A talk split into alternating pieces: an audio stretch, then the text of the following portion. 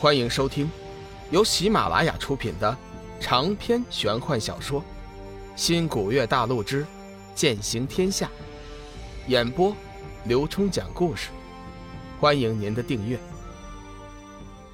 第一百七十一集，天伯认罪。玄清门一干弟子自然不敢出声。天月上人似乎有点不舍，一副欲言又止的样子。小玉，你今天便要离开了，日后相见，你还会记得为师吗？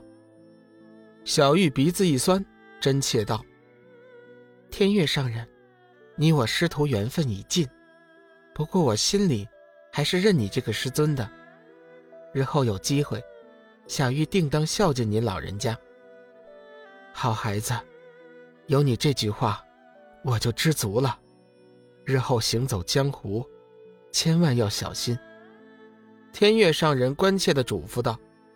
冷若轩一脸笑容，上前恭喜道：“小玉，做姐姐的恭喜你，你的心愿今天终于得偿所愿了。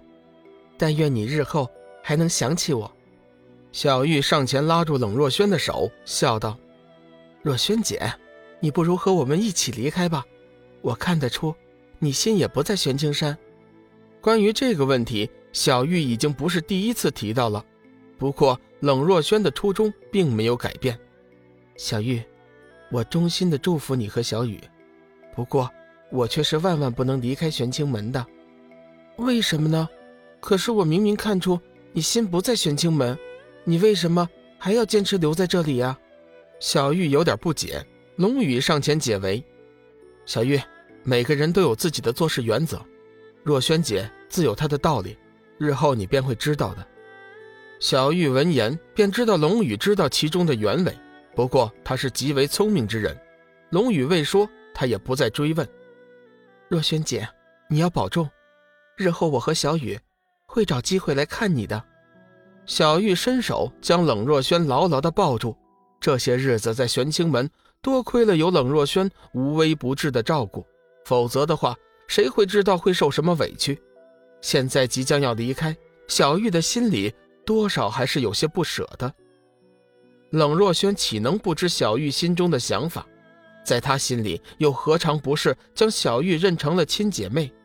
不过人家经历了万千苦难，终于有机会在一起，自己岂能如此不识趣？淡淡一笑。小玉，你我姐妹一场，日后定有再见之日。今天是你高兴的日子，我们应该高兴才对。嗯，是应该高兴。我们只是暂时分离，又不是永别。想起终于和心爱的人长相厮守，小玉心中顿时一阵甜蜜。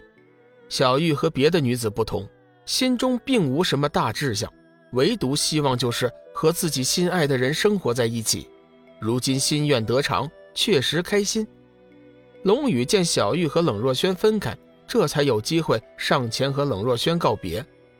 若萱姐，多谢你对小玉的照顾，此份恩情，我龙宇定当铭记在心。今天就此别过，他日待我找到明明天意草、因果轮回花，我一定第一时间赶来救英雄出苦海，了却若萱姐的心愿。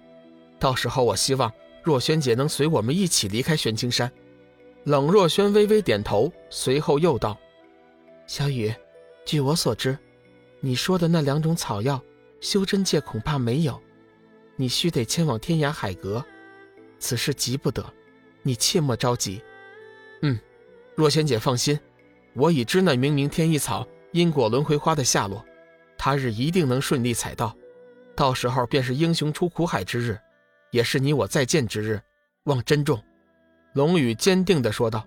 “走吧，只恐生变。”龙宇微微点头，随后长笑一声，抱起小玉，暗中施展飞行符，纵身飞上半空，随便选了一个方向，快速离去。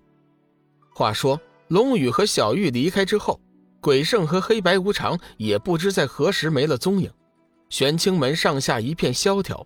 弟子死伤十之七八，剩余之人不过百数，场面何等的凄惨！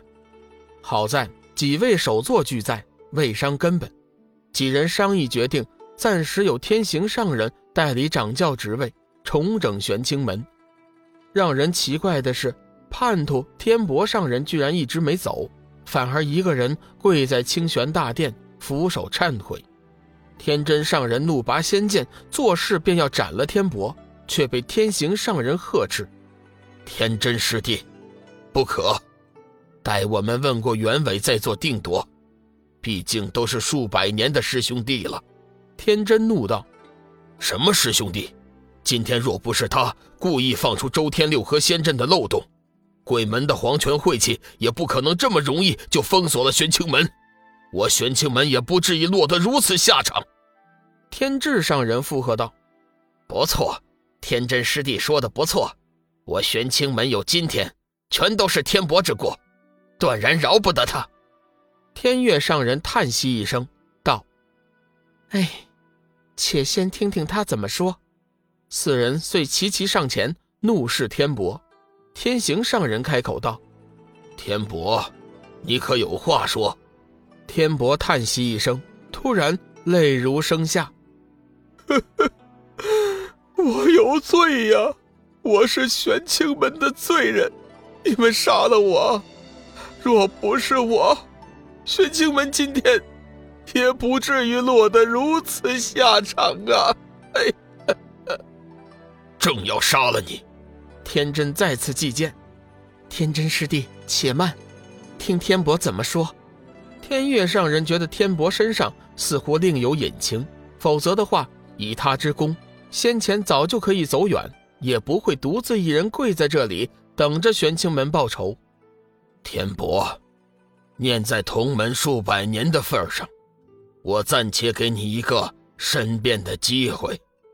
天伯，欺师灭祖，无话可说，只求速死。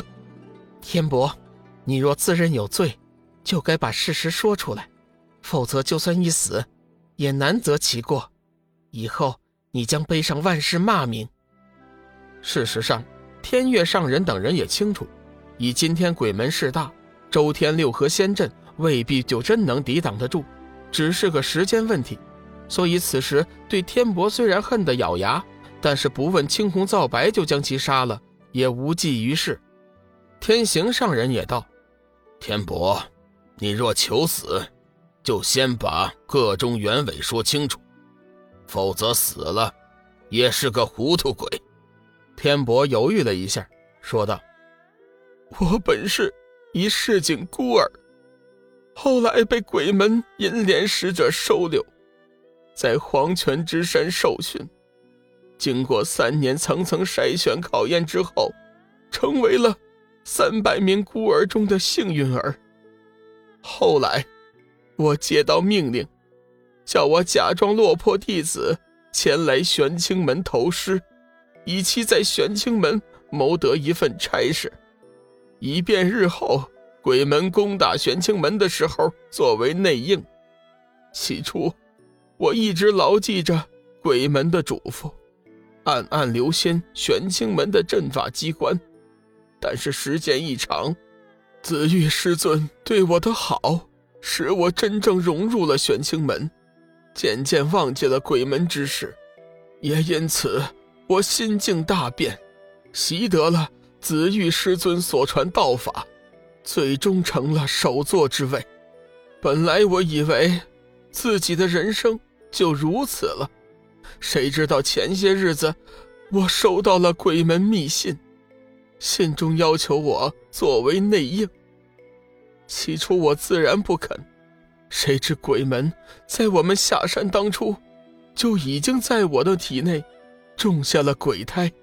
这几天恍惚之间，我已经被鬼圣控制，直到事前才幡然醒悟，可惜已经铸成大错，如今只求速死。